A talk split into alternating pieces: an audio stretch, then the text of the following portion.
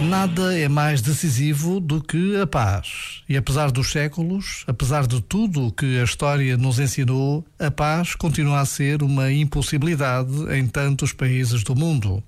Um mundo verdadeiramente sacudido pela invasão da Ucrânia, pela destruição de vidas, casas, cidades, por milhões de refugiados, por famílias divididas e, mais uma vez, crianças que vão crescer sem pais, sem as suas casas, as suas escolas.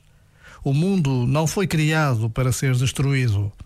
Por vezes, basta a pausa de um minuto para nos apercebermos da urgência da paz. Este momento está disponível em podcast no site e na app.